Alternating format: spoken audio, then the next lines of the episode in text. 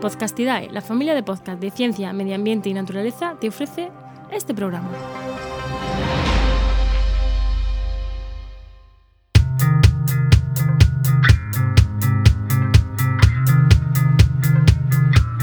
¿Qué pasa?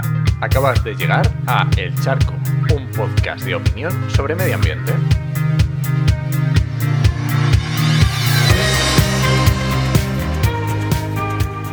Soy Enoch Martínez, ambientólogo y profesional del medio ambiente, porque trabajo y me he formado para ello, y hoy voy a opinar sobre el helecho de agua en el Tajo. Sí, efectivamente, en el Tajo.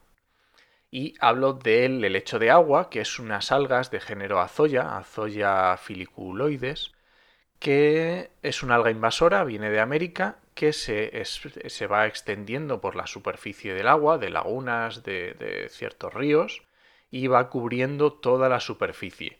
Esto consigue que no va a dejar pasar la luz hacia dentro del, del agua, va a producir una falta de oxígeno, una anoxia, y va a producir alteración del ese ecosistema.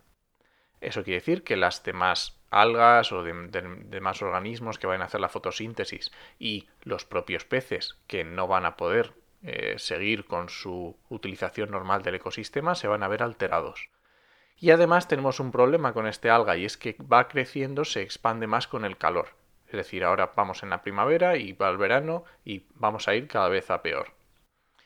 Este alga ya se ha visto, ahí eh, se han reportado, de garrobillas de Alconétar, que es justo la parte del Tajo ya pegando casi a Portugal, y en el propio embalse de Alcántara, llegando incluso a la parte de Tajo Internacional está extendido. Eh, os voy a dejar en las notas del programa algunos artículos donde se ven fotos en las que no se ve el río. O sea, durante cientos de metros se ve solamente el alga, no hay río.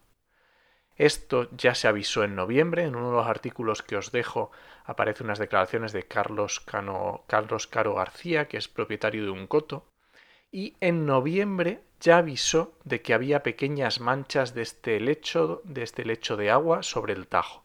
Desde entonces, seis meses hace más o menos, no se ha hecho absolutamente nada.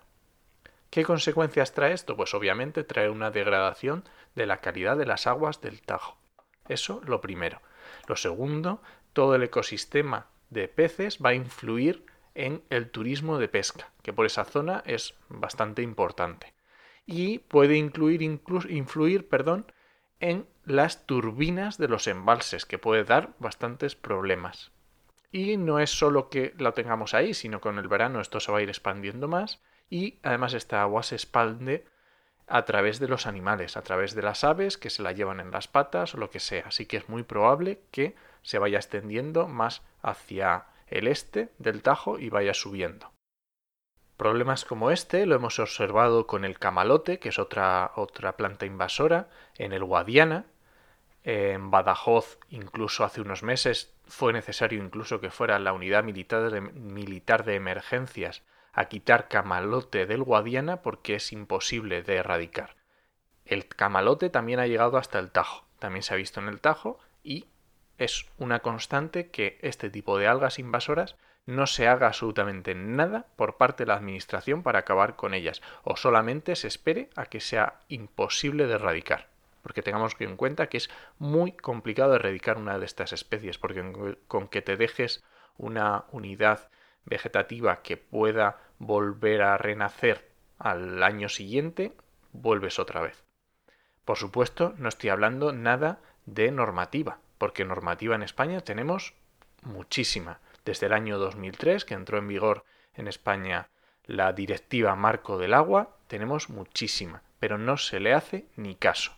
En España es una vergüenza que llevemos 16 años, 17 años de la Directiva Marco del Agua y no se cumple absolutamente nada. Hablando de invasoras, pero hablando también de trasvases y otro tipo de cosas que eso ya será para meterme otro día en otro charco. Así que nada, si te ha gustado el podcast, suscríbete en tu reproductor y ya sabes que puedes encontrarme en redes sociales como en HMN y en la web podcastidae.com barra el charco. Te espero la semana que viene a la misma hora. Nos escuchamos.